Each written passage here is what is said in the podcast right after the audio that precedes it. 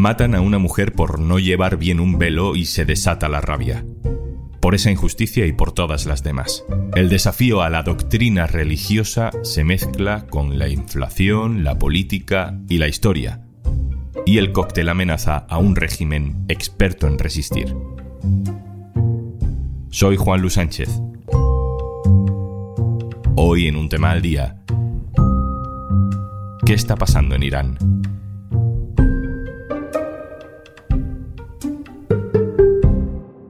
Una cosa antes de empezar. Hola, soy Juanjo de Podimo. Me asomo por aquí para recordarte que por ser oyente de un tema al día, tienes 60 días gratis de Podimo para escuchar miles de podcasts y audiolibros. Entra en podimo.es barra al día.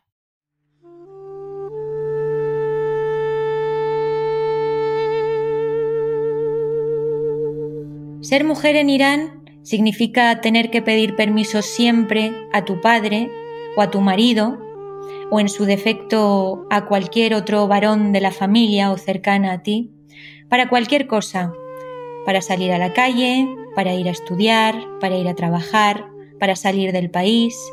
Hay muchas prohibiciones que las mujeres iraníes tenemos que soportar desde muy pequeñas. Tenemos que usar el velo obligatorio eh, desde los 6-7 años, desde que entramos en el colegio, si no nos prohíben el paso, la entrada al cole. No podemos ser cantantes, no podemos ser bailarinas, no podemos ir a un estadio de fútbol para ver a nuestro equipo favorito jugar un partido. No podemos montar en motocicleta o en bici sin que nos llamen la atención por las calles de Teherán, no podemos ser juezas y muchas cosas más. Es una lista tan larga, pero ser, ser mujer en Irán es, es muy difícil. Literalmente se podría decir que si eres mujer en Irán, vales la mitad que un hombre. Y si tus padres mueren, tú vas a heredar la mitad de lo que heredaría tu hermano varón. Si tienes un accidente, lo que te pagaría el gobierno o el seguro siempre sería la mitad que le pagarían a un hombre. Las mujeres en Irán no tenemos permiso al divorcio y después del divorcio, si es que lo conseguimos, tampoco tenemos derecho a la custodia de nuestros hijos. Soy María Mesmailpur, tengo 36 años, nací en Teherán, pero me he criado en España, por lo tanto soy una ciudadana irano-española o hispano-iraní soy profesora de español y trabajo en la Universidad Autónoma de Madrid. El 16 de septiembre, la policía de la moral de Irán detuvo a Masa Armini, de 22 años, en Teherán. Su delito, llevar el velo mal puesto. De comisaría salió con el rostro desfigurado y malherida. Murió a las pocas horas en un hospital. Desde entonces se ha desatado una serie de protestas en todo el país. Mujeres que toman la calle de pueblos y ciudades y queman sus velos en hogueras improvisadas.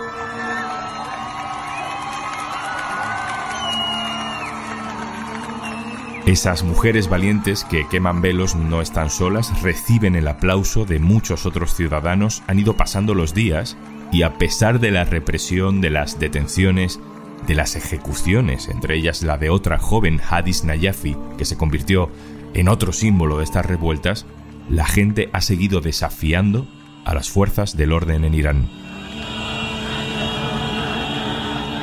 El grito se dirige específicamente a las autoridades y a la policía de la moral, el cuerpo que acabó con la vida de Mahsa.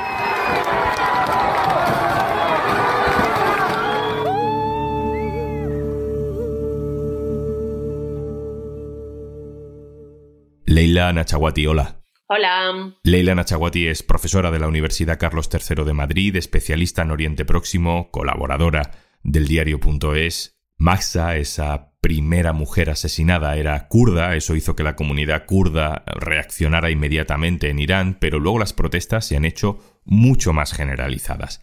¿Quiénes se están manifestando, Leila? Pues son mujeres y son gente muy, muy joven. La población de Irán es en un gran porcentaje muy joven y no ha vivido en sus carnes todo lo que supuso el luchar contra el régimen del 78, en el que gente de distintas eh, confesiones, orígenes, perspectivas, gente muy diferente de la sociedad iraní, se unió para derrocar al Shah. Pocos meses después, la revolución que había unado a distintos sectores de la sociedad iraní fue secuestrada por estos sectores más reaccionarios que no solo se impusieron en el poder, sino que se dedicaron a reprimir cualquier forma de disidencia y relegar a las mujeres a un segundo o tercer plano como ciudadanas de tercera clase. Entonces, esa tradición del 78 está muy presente en el imaginario también de las mujeres, a las que siempre, en la historia concreta de Irán, y lo hemos visto en muchos otros contextos, muchas veces las mujeres participan activamente en derrocar un gobierno, en avanzar unas causas de derechos humanos, de libertades, en avanzar una revolución, y después se les dice, ya, pero los derechos de las mujeres ahora tienen que esperar. Es decir, se les hace posponer como si fuese una cuestión menor. ¿no? cada vez que vemos salir a una mujer sin velo o una mujer quemando un velo, vemos a su alrededor a decenas de jóvenes de 20 años o menos que salen a defenderla y que no han vivido en sus carnes ese trauma de haber vivido la revolución, están menos eh, bloqueados que la generación anterior a la hora de romper barreras y de decir hasta aquí, de luchar contra esta élite con la que además no se identifican porque hay una desafección terrible, enorme. Leila, cuéntanos algo que nos ayude a entender en qué contexto está pasando todo esto. Pues se están produciendo en un contexto de cada vez mayor desigualdad económica, con una inflación insoportable, insostenible, que tampoco tiene precedentes anteriores, y se están produciendo en un contexto en el que además la élite religiosa actual, digamos encabezada por Ibrahim Raisi y todo su aparato, muestra una cada vez mayor corrupción que es cada vez más evidente para la población, muestra también una hipocresía de, por un lado, predicar unas cosas que es tan anti-occidental y tan anti-estadounidense, luego eh, todos tienen a sus hijos estudiando en el extranjero.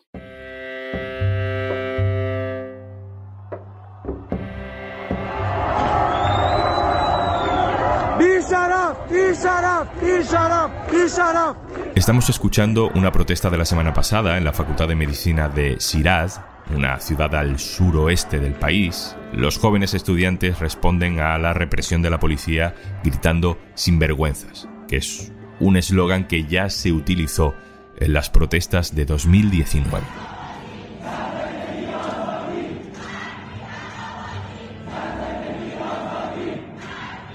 Este audio es de un vídeo de esa misma facultad. Los hombres gritan mujer, vida, libertad, que se ha convertido en otro lema de estas revueltas, y las mujeres responden hombre, patria y desarrollo.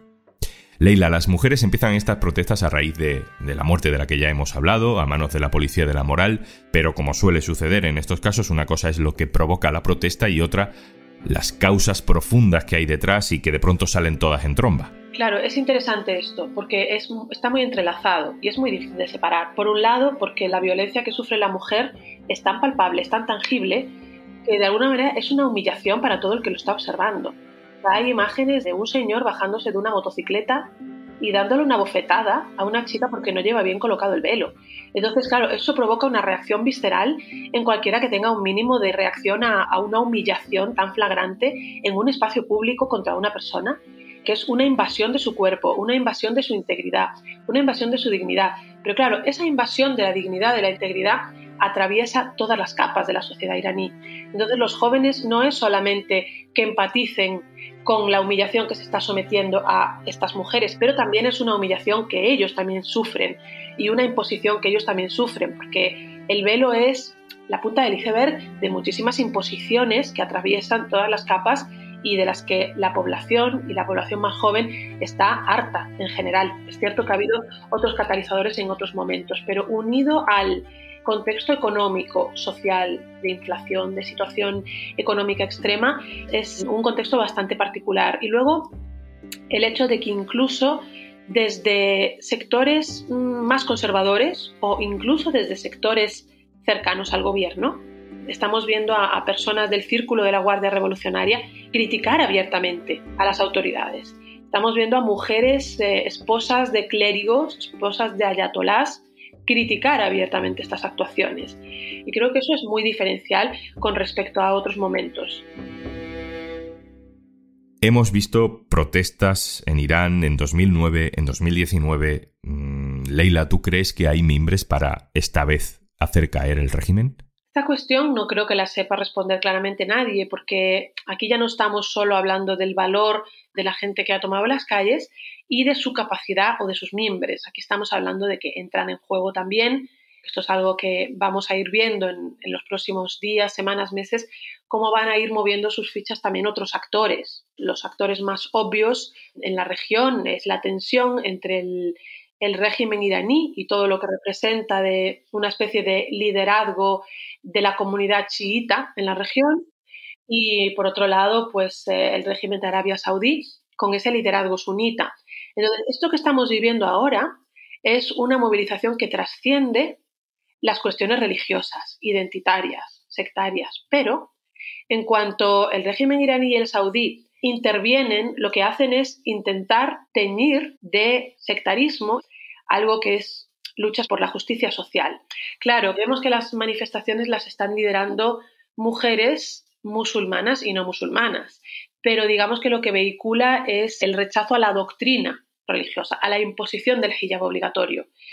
Entonces hay personas, incluidas mujeres con las que he hablado, que han expresado la preocupación de que esto se pueda enmarcar como una lucha contra el Islam o contra los musulmanes y no contra la élite religiosa que, que oprime a la población. Y ahí se mueve muy bien esta élite religiosa porque eso es lo que buscan. Buscan crear un nosotros frente a ellos en clave religiosa. Leilana Chaguati, muchísimas gracias. Un abrazo, compañera. Pues muchísimas gracias a ti.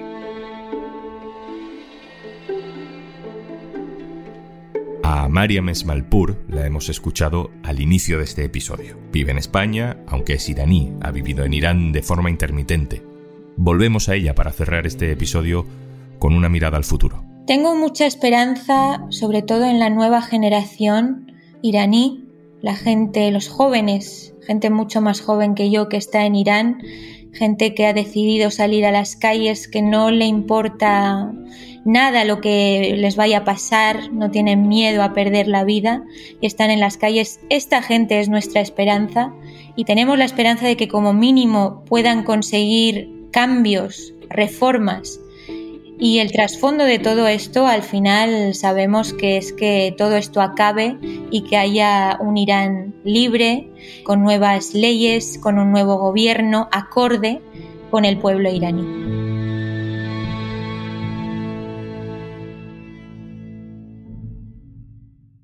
Y antes de marcharnos... Hola, tengo un plan para ti. Entras en podimo.es barra al día. ¿Te descargas Podimo? Disfrutas de todos los podcasts y audiolibros que quieras y no pagas nada hasta dentro de 60 días. Más que plan es planazo, ¿eh? Así que ya sabes, podimo.es barra al día y 60 días gratis en Podimo desde ya.